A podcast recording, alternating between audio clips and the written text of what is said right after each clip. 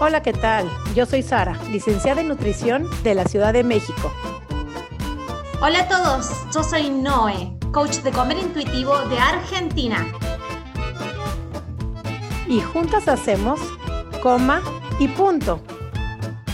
Porque comer debería ser así de fácil. Coma, y, punto. Hola a todos, hola Noé, ¿cómo estás? Bienvenido, es un episodio más de Coma y punto. Bienvenidos, un gusto estar aquí contigo, Noé. ¿Andas por ahí, Noé? ¿Cómo estás? Acá estoy, Sari, siempre presente.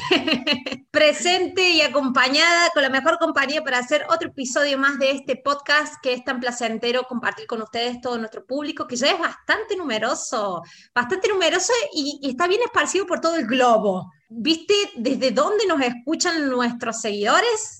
Así es, muy felices que ya tenemos en Israel, Argentina, México, Ecuador Gracias, gracias a todos los que nos están escuchando, a todos los que les llegamos al corazón, a todos los que les hace sentido este podcast y si te podemos llegar en algo, es nuestro placer. Nos encanta que nos mandes mensajes, que nos repostees, que nos digas en dónde te está llegando y qué te podemos ayudar. Y hoy tenemos un tema muy especial para ustedes que yo siempre he tenido duda contigo, Noé, así es que la entrevista la hago yo a ti. Quiero saber, y tú has sido una chica fitness, que ya conocemos mucho tu historia y a lo largo de todos estos episodios vamos a ir conociendo más tu historia, pero ahora vamos a platicar con ustedes lo que es el ejercicio con culpa, cómo se vive ese ejercicio que no es el placentero, que es el tengo que, la culpa, el mundo fitness, ¿qué vive una chica cuando decide dedicarse ya sea al fisioculturismo o a la danza extrema o las gimnastas o las competencias, cómo se vive cuando uno hace un ejercicio a modo de presión, a modo de competencia, a modo fitness. Así es que, Noé, me gustaría escuchar tu historia, cómo viviste tu parte, tus años, que eras dueña de un gimnasio y que te inscribiste a la competencia para competir en el mundo fitness. Sari, mira, el tema de la actividad física está tan intoxicada eh, el mismo fitness, la palabra fitness en realidad significa aptitud física y en sus orígenes, en los años 70 y 80 en Estados Unidos, el objetivo, la misión era que las personas tuvieran esta reconexión con sus cuerpos y lograran una aptitud de sus cuerpos mínima que sea para un bienestar en sus vidas. ¿Qué es lo que quiere decir esto? Que eh, cuando tuvieras que correr el colectivo no te cansaras ni te quedaras sin aire y te tuvieran que poner un respirador, cuando tuvieras que cargar a tus hijos, no sea tu cuerpo reclamándote el no moverte, sino de que puedas tener fuerza para cargar a tus hijos y estar a la par de tus hijos. El que tiene hijos sabe que hay que estar bastante a la par y hay que tener energía.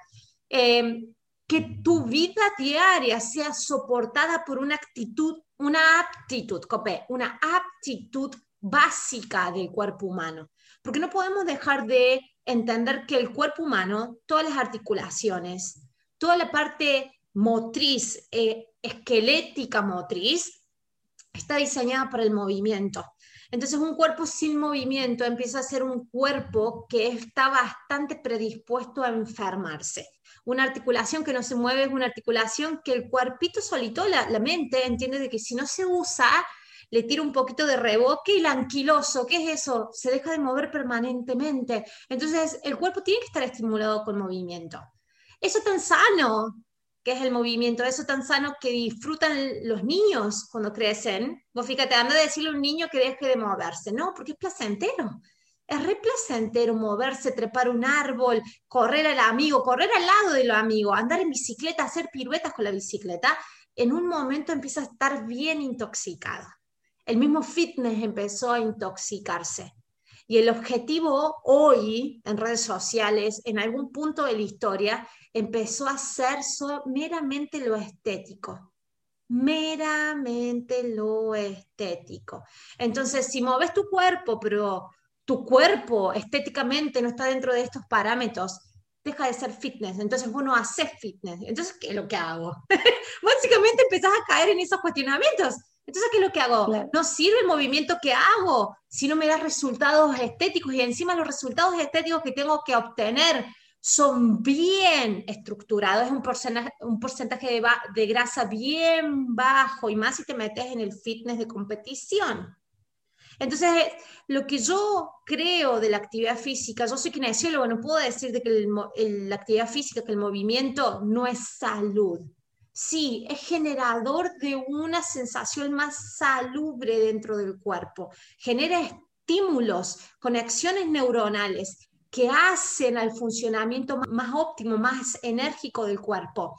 Pero cuando se empieza a intoxicar eso que es tan noble, empezamos a caer en estas obsesiones que dejan de ser saludables. Obviamente yo siempre digo, hay una gran diferencia entre una vida físicamente activa y actividad física. Entonces, una vida físicamente activa es cuando una persona te dice camino mucho, subo escaleras, no uso tanto el coche, ando en bicicleta y tienes, es, lo que tu cuerpo se va acostumbrando a darle movimiento. Ahora, la actividad física, yo creo que ahí es lo que se ha estado intoxicando. Cuando te van marcando, esta cultura te va marcando que tienes que tener un cuerpo fitness, pero ese cuerpo fitness con tan bajos niveles de grasa deja de ser saludable. Entonces, para el sacrificio para tener esos cuadritos, estar rayada para los músculos, para que se vea tu músculo, para estar ese fit, y lo pones entre comillas, entre comillas que dice, tenemos que estar fit, ese marcarse, ese músculo rayado, ese músculo, hay gente que por genética, pues lo tiene y nada más con que cargue una bolsa de arroz, ya se le marca solito el músculo. Pero hay otra gente que no le tocó esa genética y tiene para poder llegar a esos niveles un sacrificio enorme, un sacrificio enorme en cuanto a comida, en cuanto a entrenamiento, en cuanto a dejar de estar saludable socialmente, porque ya tienes, como lo hemos hablado en episodios anteriores, pues tienes que llevarte el topper de atún a cualquier evento o tienes que hacer muchas ciertas cosas o tomarte tus licuados de proteína o cuánto sacrificio físico y emocional te tiene que llevar a tu mente, a tu cuerpo para llegar a ese cuerpo fit tan bajo en grasa. Entonces, ahí es yo creo lo que te mencionas tú, que deja de ser sano, que está esta cultura ya intoxicado, porque lo sano, que es el movimiento, te lleva a ser a un cuerpo pues ya no sano, a tan bajos niveles de grasa, con una comida muy restringida, muy limitada, aumentando proteínas que también pueden llegar a dañar hasta tus riñones, te puede dañar, tu potasio se baja y puede llegar a dañar todo tu sistema nervioso también. Platícanos qué es lo que pasa ahí con ese tipo de alimentación, cómo se vive emocionalmente el mundo fitness. Yo hoy viéndolo para atrás, yo entiendo que en mi caso particular fue eh, solamente un manotazo más de ahogado de tratar de controlar algo que yo entendía que no lo podía controlar en mi vida. Fue el último manotazo de ahogado porque después de la última competencia de fitness aumenté 30, 30 kilos en tres meses, entonces eso me hizo desistir y no solamente que me hizo desistir, es porque realmente no podía hacer más nada. Todas las herramientas que conocías dentro del fitness, de la dieta fitness, del entrenamiento, no lo podía aplicar porque mi cuerpo había colapsado. Entonces, realmente la vida me, me, arrinconó para que pudiera prestar mi oído a otras cosas y ahí es donde llega el comer intuitivo. Pero la forma en que yo utilizaba el fitness era solamente como una herramienta más de control de algo que yo creía que estaba fuera de control en mi vida y a lo cual le tenía mucho miedo, que era engordar y transformarme en una versión gorda de mí. Lo, lo, ilógico de todo esto y lo paradójico es que no importa hasta qué nivel de fitness llegaba, hasta qué nivel de, de estar cortada, magra, con mis músculos ya pudiéndose ver debajo de la piel, yo no lo podía percibir, Sari, nunca era suficiente. Es como que siempre quería más y quería más y quería más. Entonces hoy cuando veo esas fotos de cuando estaba fuera de periodos de competencia y dentro de periodos de competencia, cuando estaba fuera de periodo de competencia siempre es como que todo lo veía exacerbado. Hacía foco en el rollito de grasa que tenía acá debajo del corpiño, del, del sutién. Y, eso me volvía loca y, hoy lo, lo, puedo ver, lo puedo ver de que cómo magnificaba mi cabeza las cosas que tenía miedo. Y hoy entiendo psicológicamente que todo lo que le tenemos miedo le estamos entregando nuestro poder y es lo que termina controlando nuestra vida. Entonces yo, el tener tanto miedo a este cuerpo ingobernable que de un día para otro se aumentara de, de, kilos, que era lo que venía viviendo durante 16 años, tenía tracones y aumentaba mucho de peso. Y hoy entiendo por qué.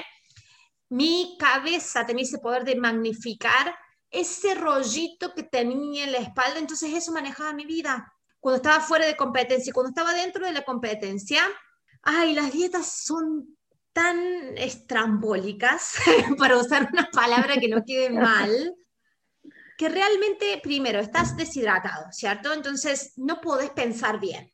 No pensar bien. Espérame. Párate, ¿qué es deshidratado? Explícanos a la gente que te estamos escuchando, ¿qué tienes que llegar para poder estar encima de ese podio? Porque yo sí he escuchado a la gente que, digo, del tipo de dieta que llevan, que es altísima en proteína, muy baja en, obviamente, cero frutas, cero carbohidratos, muy baja en proteínas, dietas que conocemos, pero sé que días, no sé si días, antes de llegar al podio, tienes que deshidratar ese cuerpo. Platícanos qué es ese deshidratar ese cuerpo. Bien, mira, te digo la teoría y espero que nadie la use porque puedes terminar teniendo una crisis de electrolito como me pasó a eso. ¿Pero para qué? Bien. ¿Pero para qué se deshidratan?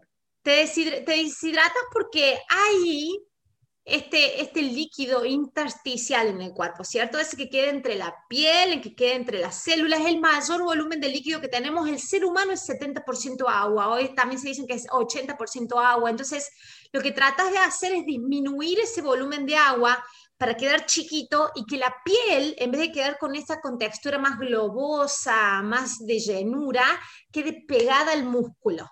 Entonces, ¿qué, cómo, ¿cómo te deshidratas? Lo que empezás a hacer es empezar a beber muchas cantidades de agua, que lo haces unos días antes, entonces empezás con 6 litros, después 10 litros, empezás, llegas el 12 litros, hay, que, hay personas que llegan a tomar hasta 20 litros en un día. ¿Y qué es lo que hace? Aumenta la diuresis. La diuresis es que el riñón empieza a trabajar a pero esa agua muchas veces es destilada y muchos de los atletas toman agua destilada que le pones al auto, porque es la más destilada que hay en el mercado. La más, es la que ah. le pones al auto. Entonces, ¿qué es lo que hace esa agua destilada? Barre con todos tus electrolitos. Sí, el riñón empieza a trabajar, a trabajar, a trabajar para sacar del sistema de nuestro cuerpo la cantidad de agua que vos estás ingiriendo. Entonces, el, el riñón se queda con una diuresis muy acelerada. Ante o pipito del día. Eso, una diuresis acelerada porque está recibiendo agua, agua, agua, agua, agua, agua, agua, agua, y de repente le cortas el agua antes de la competencia. ¿Qué es lo que pasa? El riñón sigue trabajando, sigue eliminando agua, pero vos ya no le diste agua, entonces ¿de dónde empieza a sacar el agua el cuerpo? Del mismo cuerpo. Entonces te saca todo. O sea, es ir todo. antinatural. Es todo lo antinatural. Es así de la muerte, dos milímetros de la muerte. Qué horror. O sea, la cantidad de atletas que tienen crisis epilépticas atrás del escenario. Y las crisis sí, me ha tocado ver, claro, que se van al hospital, terminan y Crisis epiléptica es Em, imagínate la, la, peor película de posesión y de exorcismo que hayas conocido, donde el cuerpo se retuerce, va para arriba, para el techo, para abajo, es eso, una crisis epiléptica por una crisis de electrolitos. Hiciste tanta diuresis que el cuerpo eliminó, eliminó, eliminó, eliminó agua. ¿Qué tan bien te podés sentir cuando subís al escenario? Decime vos, estás con una deshidratación bien al borde ahí de la crisis de electrolitos y viene ahí la recarga de carbohidratos. ¿Qué es lo que pasa? Hiciste mucha diuresis, entraron los carbohidratos, cuando entraron los carbohidratos, el carbohidrato, ¿a dónde lleva el agua? Adentro de la célula, ¿cierto? Entonces todo lo que era intersticial se fue adentro de la célula, se hincha el músculo, porque el carbohidrato llevó el agua adentro de las células, se hincha el músculo y la poca agua que había dando vuelta la llevaron adentro del músculo, no quedó nada entre eh, en la parte intersticial, entonces ahí es cuando la piel se pega al músculo. Y lo más, y le llaman fit a eso, ¿en qué momento? ¿En qué momento eso, es fit? Y sano. Y sano. Exacto. Yo sí tenía la duda porque sí me ha tocado ver gente de veras cercana que Digo, ya sabes que cuando uno es nutrióloga, todo el mundo te viene a confesar sus dietas, su próxima dieta, la dieta que hizo, el mundo que está, lo que está comiendo. Y tengo ahorita un, eh, dos personas que me vienen a la mente muy cercanas que estaban en el mundo fitness, que me los conocí pre-competencia y que me decía, mira, toca mi músculo y mira, ya, ya nada más tomo tanto de agua y nada más tomo tanto de proteína y nada más. Y como en una forma de presunción, pero de veras, no sí recuerdo que terminandita la competencia y lo chistoso es que yo no sé cómo el cerebro aguanta al día de la competencia pero inmediatamente termina la competencia, no llega ni al séptimo día y terminan en el hospital. O sea, ¿dónde está esos sanos? Terminan enfermos o se les rompe o tienen crisis de electrolitos o les da una pulmonía porque sus defensas están súper bajas. Entonces, ¿en qué momento lo antinatural lo promovemos en redes sociales como lo sano, como natural, como lo fit? No, no tiro a todos, no meto a todos en la misma bolsa. He aprendido con este camino que estamos recorriendo las dos, con, cada una de nuestras alumnas, em, empecé a individualizar la persona. Conozco atletas fitness, matrimonios que son atletas fitness, que no tienen este mambo que yo traía de mi enemistad constante con mi cuerpo y con la comida. Conozco ellos y son lo más sano en la práctica de este deporte. Es un deporte. El deporte no es saludable el que te diga que deporte es salud no es salud. Los deportes llevan el cuerpo al extremo, llevan a muchas lesiones. Eso deja de ser eh, saludable. Es una disciplina. La disciplina deportiva, y más en alto rendimiento, no es saludable. El que te diga de y se suele decir deporte, salud, no. Anda a ver a un rugby, yo que me tocó hacer mis prácticas hospitalarias de kinesiología con un equipo de rugby anda a ver el rugby que, que todo el pabellón de la oreja se le arrancó en un scrum que hicieron. Eso no es salud, es disciplina deportiva y es totalmente respetable cuando la intención de por qué los practicas es sana. Ahora, ¿cómo la Noelia lo estaba practicando? ¿Entendés? Entonces no quiero meter a todo en la misma bolsa. Hay atletas fitness, porque sigue siendo una disciplina deportiva, y como toda disciplina deportiva tiene sus extremos, entonces la práctica de la actividad física cae más dentro de lo que es la prevención de la salud. El deporte en sí mismo se va de esos límites, excede esos límites y tenés que caer en insalubridad muchas veces para llegar a un rendimiento deportivo. Entonces no es lo mismo. ¿Se entiende lo que estoy diciendo, Sari? El deporte, el alto rendimiento se sale de los parámetros de salubridad porque empezás a incurrir en prácticas que no son saludables, que son en contra de tu funcionamiento para llegar a un rendimiento más alto. Y ahí puedes incurrir en lecciones, en la misma muerte, en, en rotura de tejidos, pero muy alto grado, en que te arranquen el pabellón de la oreja. Y eso nadie lo consideraría como saludable, ¿cierto? Pero es respetable porque son disciplinas y por eso existen las Olimpiadas. Hay personas que lo hacen con una intención de abundancia, de crecimiento, y llegar a un nivel olímpico como unas Olimpiadas debe ser una experiencia como salir como un astronauta que sale a la Luna o que sale al espacio como primera vez. Es una experiencia adrenalínica como no, no todos lo han vivido, entonces es respetable. Lo que Noelia hacía con el fitness además de que era una disciplina que se sale de la salud porque empieza a incurrir en prácticas que son justamente en contra de la salud y la conservación de la vida para llegar a un rendimiento deportivo, más sumado a toda mi distorsión de mi imagen corporal y mi eterna lucha con la comida y mi miedo a engordar, fue la fórmula para una explosión bien atómica como la que viví. ¿Se entiende, Sari? Entonces, yo no puedo hablar del deporte en sí como algo que todo el mundo lo utiliza en contra. Sí, voy a hacer voy a aclarar que hay una predisposición hoy en creer que viste todo lo que te conté para llegar a un escenario y competir. Muchas veces eso mismo se hace en un periodo más cortito, con menos intensidad, para una sesión de fotos. Yo he estado atrás de esas sesiones de fotos de atleta fitness que haces un pequeño ajuste tipo precompetencia para cuando te saques la foto, tu abdomen salga todo marcado, hagas posiciones y te marquen los músculos y la gente, las adolescentes, las jóvenes que ven el perfil de esa atleta fitness, se creen de que su vida es así. Y eso no es y que Viven así. Y justo ahí va yo. Sí, y me ha tocado ahorita justo con los adolescentes, qué es lo que ven en redes y ven a su Messi, y ven a sus, pues, eh, a sus ídolos en el deporte. Y entonces cada vez más son los chavos y justo cuando empiezan a envernecer o las niñas cuando están en sus 12, 13 años, que es lo que hemos hablado, cada vez son más los chicos que quieren estar marcados, que quieren tener ese cuerpo y entonces ahí es cuando empieza toda esa dismorfia de la imagen corporal. Estamos diciendo que el ejercicio, y yo misma hago ejercicio y lo disfruto de una manera placentera, que ahorita quiero esa parte de cómo el ejercicio puede ser placentero sin culpa. Pero lo que sí quiero es marcar y tener, si eres una mami o eres, nos estás escuchando y tienes 12, 13 años, es importante que sepas que la vida no es así. Que, y los que llegan a las Olimpiadas, no todos somos, todos tenemos la genética, quiero decir, somos Federers o no somos Nadales. Esos que llegan a las Olimpiadas, que llegan a niveles altos, su tipo, su cuerpo lo permite, su vida lo permite, son gente dotada para eso, como hay gente dotada en las matemáticas, hay gente dotada en la gimnasia y hay gente dotada en las ciencias. Tenemos que entender que cada quien tiene ciertos dotes, pero sí es mucho trabajo, sí es mucha dedicación, pero también hay una parte genética que el cuerpo te permite llegar a las Olimpiadas de invierno o llegar a ser un buen clavadista o llegar a ser un excelente tenista, nadador o lo que sea.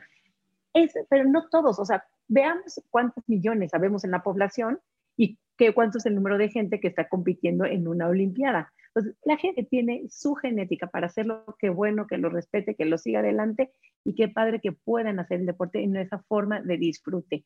De ahí a convertir el ejercicio en algo de culpa, que si no haces ejercicio un día te es culpa, de llevar el cuerpo al extremo, de no darle descanso y quemarlo y llegar a lesionar, ahí es donde se pierde la salubridad, la salud en el deporte. Y quiero hablar lo que es el deporte, el ejercicio con gentileza, con amor, respetando nuestro cuerpo, respetando las posiciones que podemos hacer, respetando nuestros gustos, nuestros momentos, nuestros días, para que este ejercicio deje de ser de culpabilidad, deje de ser de sufrimiento y deje de ser de una cosa no sana física, mental y emocionalmente. Sari, genial lo que acabas de, de plantear porque me da, me da lugar a dos líneas de temas que me gustaría desarrollar. Primero, el ejercicio físico presentado a los niños eh, genera engramas y conexiones neuronales que no se generarían si el niño no se movería en determinada disciplina deportiva o de determinada actividad deportiva. Cuando el niño relaciona esa actividad física con un placer, con el contacto con otros niños, con un entretenimiento, no hace falta que lo obligues al niño a ir. El niño te va a decir, yo tengo acá preparada mi mochila, llévame mamá ya. ¿Viste?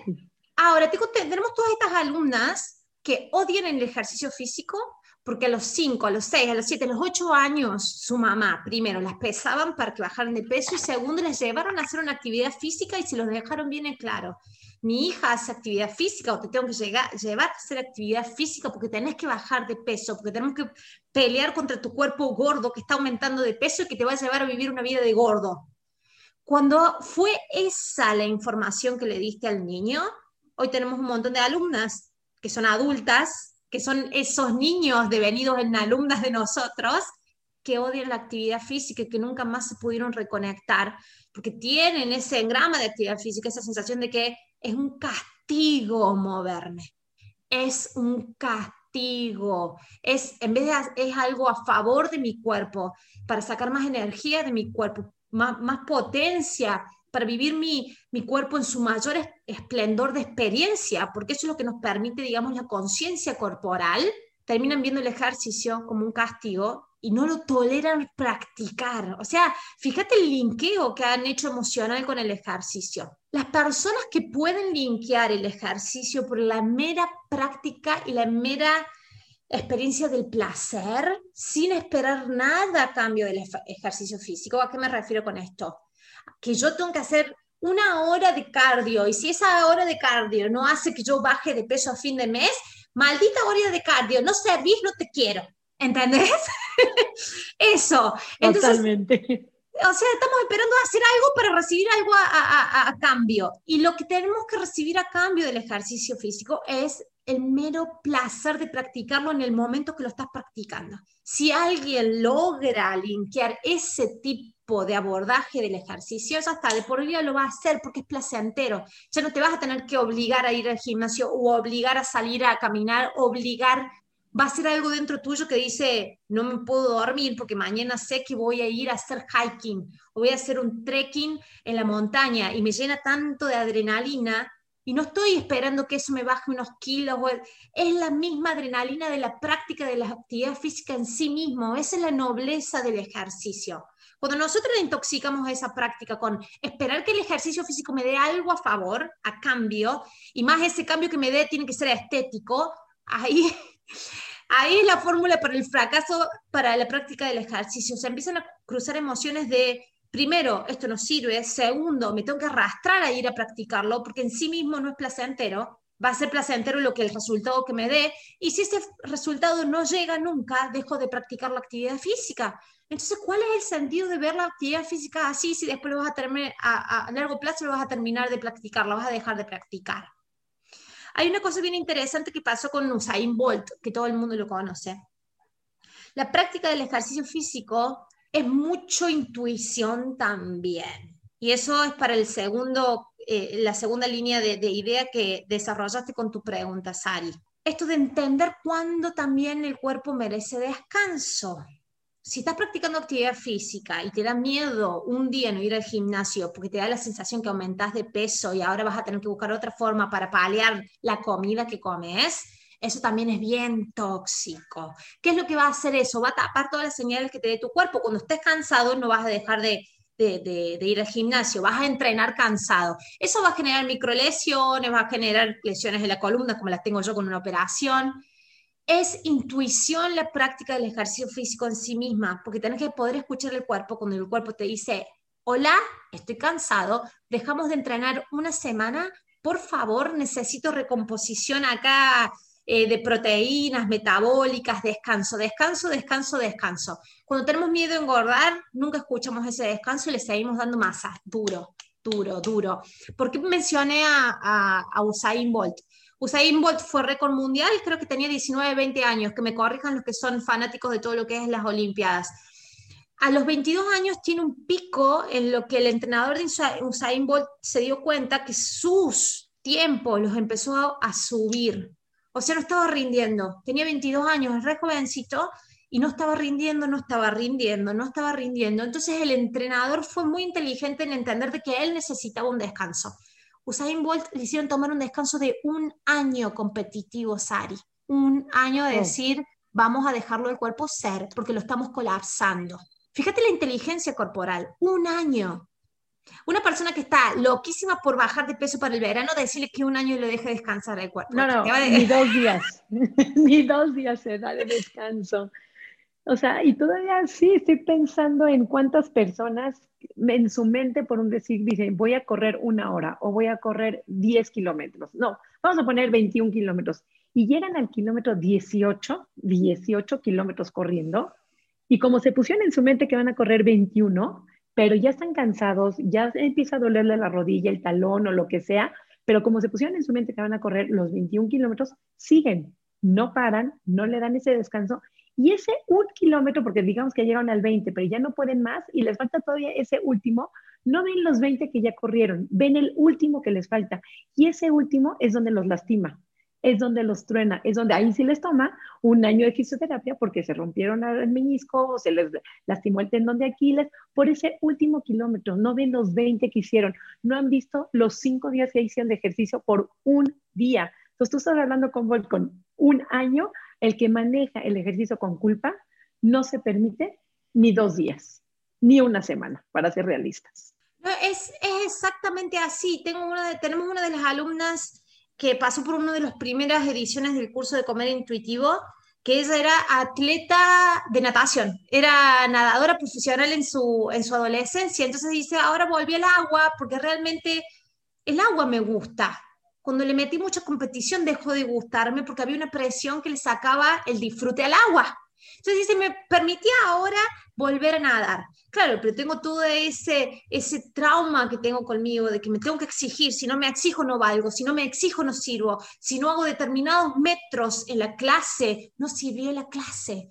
Dice, me doy cuenta que cuando empiezo a pensar eso, le doy foco a eso, igual que cuando le doy foco así me caen calorías o si me baja de peso, el disfrute por la actividad física en sí misma, el momento en el que estás en el agua, se disuelve. Tuve una hora en el agua que lo tendría que haber disfrutado, pero mi cabeza se puso en estos focos que lo único que hacen es sacarte la alegría de estar en el agua. Entonces, Ari, cuando le empecemos a meter al fitness mucho, mucha estética, mucho porcentaje de grasa, mucho parámetro que no hacen realmente la aptitud del físico y le pasamos una variable solamente de peso, de composición corporal, pierde el sentido de chapotear en el agua, como esta alumna que teníamos, que perdí el sentido, él dice, me da tanto placer chapotear en el agua y cuando me concentro en otras cosas que no son dignas de concentrarse, perdí la hora en el agua. Me estás ahorita recordando cuando yo decidí que quería hacer un triatlón en mi vida, pero porque me encanta, me encanta nadar, me encanta la bicicleta y me gusta correr. Entonces dije, pues algún día en mi vida haré esta disciplina, pero por el puro goce, por el puro reto personal, por el placer. Entonces, para mí los entrenamientos fueron placenteros, deliciosos, amaba ir a la bicicleta, era una adrenalina espectacular, el correr era divino, la nadada era súper maravillosa, que claro, cuando entré al mar, no es lo mismo nadar en una alberca que cuando mueves y se te viene la ola encima y no puedes ni respirar y te pierdes en el mar. Y bueno, ya contaré la experiencia que fue ese triatlón que hice, pero que fue con todo un placer, aún estando en esa competencia extrema, porque no es lo mismo entrenar separado que hacerlo todo junto. Llega un punto en la corrida que estás ya como en el final corriendo que dices, ¿qué demonios hago aquí? ¿Qué necesidad tengo si podría estar uno soleándose en la playa? Pero me toca la chulada de que se me acerca un señor que venía sin pie con un gancho en el pie corriendo y ves con el disfrute que venía corriendo, con el placer que venía corriendo. Entonces dices, el ejercicio no tiene que ser nada más competitivo, cuánto tiempo hice y bajar tiempos, y es respetable quien se dedique a eso y le gusta bajar sus tiempos mientras lo hagan con el placer y no importa la disciplina que haces. El otro día también platicaba con Nacho que me decía, es que siento mi cuerpo grande porque las posiciones de yoga me pesan. digo, pero ¿por qué haces esas posiciones de yoga? ¿Por qué no haces las posiciones que te dan placer, que te gusta hacer? ¿Qué tipo de ejercicio es el mejor para quemar más calorías? No pienses en el mejor ejercicio para quemar más calorías. Piensa en ese ejercicio que puedes sostener a largo plazo, que lo haces con disfrute, no importa si es nadar, jugar squash, jugar tenis, ir a esquiar, hacer hiking, andar en bicicleta, ¿qué te gusta a ti? Puedes combinarlo, todavía mucho mejor si los combinas, pero lo haces con deleite, con placer, que tu cuerpo no se lastima. A, veces es donde dicen no pain, no gain, ¿no? Si no hay dolor, no sirvió. No te tiene que doler, no tienes que estar adolorida, no tienes que sacar todo ese ácido láctico que no puedes al otro día servir una jarra de agua. Yo creo que el dolor tiene que estar en placer, en placer donde te guste, en el momento que te guste, los días que te guste, con el movimiento que te guste, el ejercicio que te guste. Y pueden ser muchos, no nada más tienes que elegir una disciplina, pueden ser muchas disciplinas. Y ahora, si has decidido ser una atleta de alto rendimiento, cuidar tus músculos, cuidar tu estado emocional, cuidarte de ti, cuidar de ti para que puedas estar en salud y ese ejercicio no vaya a lastimar tu cuerpo, que son luego lesiones que se cargan por toda una vida. Así es que cuida que tu ese ejercicio no sea el fitness, que no es fitness, que es poco saludable, que deja de ser saludable. Mantengamos el ejercicio placentero, que es una bendición y siempre hay que agradecer el que puede hacer ejercicio, que tiene la dicha y la bendición de poder mover ese cuerpo, de poder dar placer a ese cuerpo cada día que tienes ese movimiento.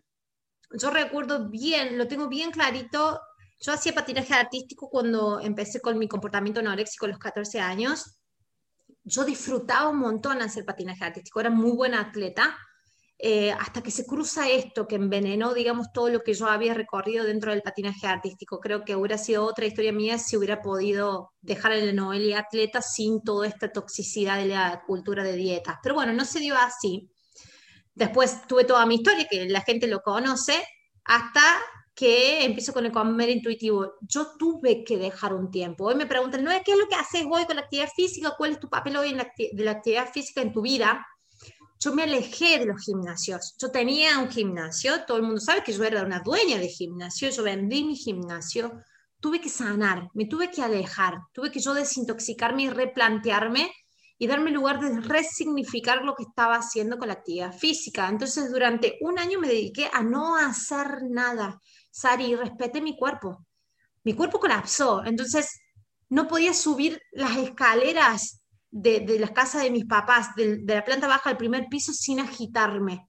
Y en mi mente tan autoexigente, decías, ay, mira, la peor, el peor estado físico que has llegado, Noelia, vas a tener que hacer algo para mejorar este estado físico. No, no, no. Era momento de no hacer nada y respetarlo a mi cuerpo. Y me propuse a mí misma que cuando mi cuerpo me empezara a pedir moverme, ahí iba a empezar. Cuatro años después, vuelvo a pisar un gimnasio cuatro años después, cuando dije, ah, vamos a ver qué se siente ese montón que no cargo peso, me, siempre me gustó cargar peso, digamos, hacer todos estos trabajos de potencia, vamos a ver qué se siente. Ahí volví al gimnasio, pero me satura. Entendí de que voy a respetar eso que me satura y hoy lo que hago, si es digno, si tengo que invertir tiempo que después me deja mucho más energizada y me después me dan ganas de levantarme, me dan ganas de levantarme temprano, es surf, yo vivo acá una, a cuatro cuadras de la playa. Entonces, tenés a toda esta gente que se levanta a cuatro y media de la mañana, cinco de la mañana cuando está amaneciendo, que ya están en el mar, y yo, viste, lo veías desde afuera y ¿qué es lo que tienen esto? Y él solamente chapotear en el agua con la tabla, que te dé vuelta la ola, que no tengo idea cuántas calorías estoy gastando, no tengo idea si el glúteo me va a quedar más definido o no. Es el mero hecho de chapotear en el agua con una tabla de surf Básicamente que me da ganas al otro día de levantarme solito, mi cuerpo así, cuatro y media de la mañana, me, acomodo, me arreglo y me voy a la playa. Si ese día no tengo ganas de chapotear mucho en el agua, me quedo sentada en la playa mirando a otros que chapotean en el agua. Esa, ese tipo de experiencia con la actividad física es la que hoy, hoy estoy resignificando, que creo que es la digna de vivir. Esta de decir, la practico y si son cinco minutos y después me quedo una horita viendo a los otros cómo la practican, también me valió. ¿Entendés?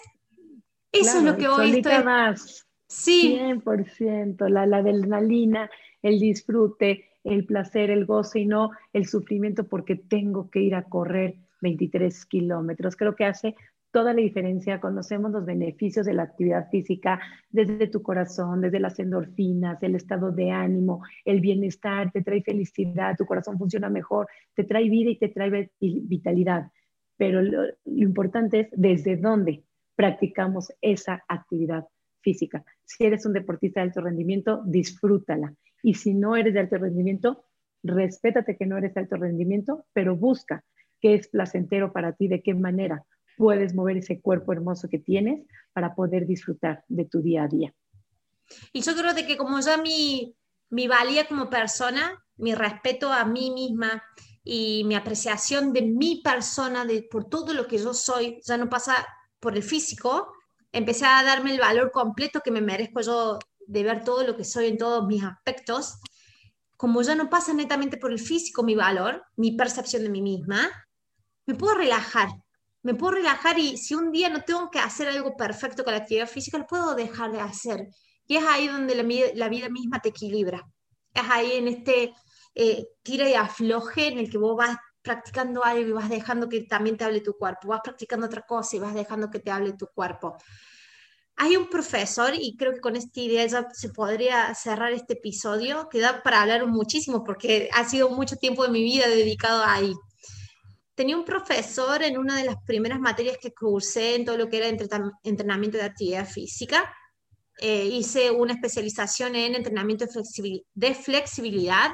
Tuve un profesor que él tenía esta teoría de que, esto estoy hablando del año 2007-2008, y en su teoría, en su teoría era que para 10 años después de cuando él estaba dando esta exposición, la gente, el fitness, la actividad física y todo lo que era la industria de la alimentación y la nutrición y los avances en ciencia y nutrición iban a estar tan desarrollados que, digamos, para la, época que estamos viviendo ahora, 2018, 2020, las, personas iban a estar estéticamente tan perfectas. Escucha esta teoría íbamos a saber tanto de nutrición y de actividad física, de entrenamiento, que en la parte externa de las personas iba a ser tan perfecta que las personas iban a tener que acercarse de nuevo para conocerse, porque prácticamente todos íbamos a gustar de todos, que estéticamente íbamos a ser todos muy lindos.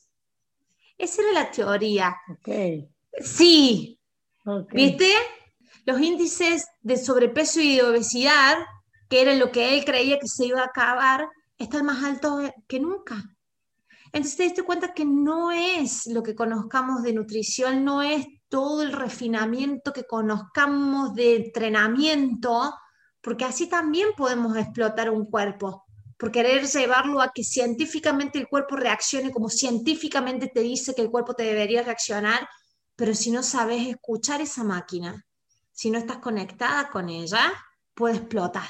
Y esto es eh, aplicable tanto a la nutrición como toda ciencia que trabaje con el ser humano. La medicina es aplicable para la parte de kinesiología y de entrenamiento deportivo. Si vos dejás de escuchar este cuerpo, la comunicación, cualquier tipo de avance científico, que no estoy en, contra del avance científico y de la evidencia científica, mm, va, va a terminar explotando este cuerpo la ciencia tiene que estar a favor del cuerpo, siempre con esta escucha del cuerpo, desde todos los ámbitos que lo puedas escuchar. Pero si vos le querés hacer que este cuerpo se molde a tu teoría científica exacta, no existe eso para la biología humana. No existe eso para la alimentación, ni para la actividad física, ni para la medicina, porque sabemos que también en medicina choca contra una pared y después de ahí ya no sabe qué más se puede hacer hay, cosas, hay casos de personas, de patologías que no las puedes entender por nada explicable por la medicina y se le pone el título de idiopático, o sea que no se sabe de dónde vino, algo lo ocasionó. Entonces eso, que es bien noble, que es bien, parece como enigmático y esotérico del cuerpo, sigue siendo lo bien humano del cuerpo.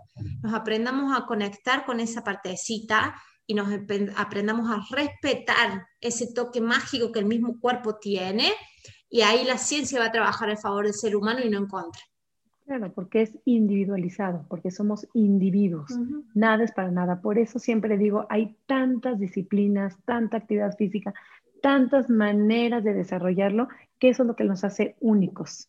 Tenemos que individualizarlo, lo que le sirve a otro, a uno, al otro no le puede servir si no te gusta hacer lagartijas, no te gusta hacer planchas, no te gusta hacer burpees, no te gusta jugar tenis, no te gusta jugar fútbol, puede ser hasta la equitación. O sea, hay tantas cosas siempre y cuando te, que te apasione.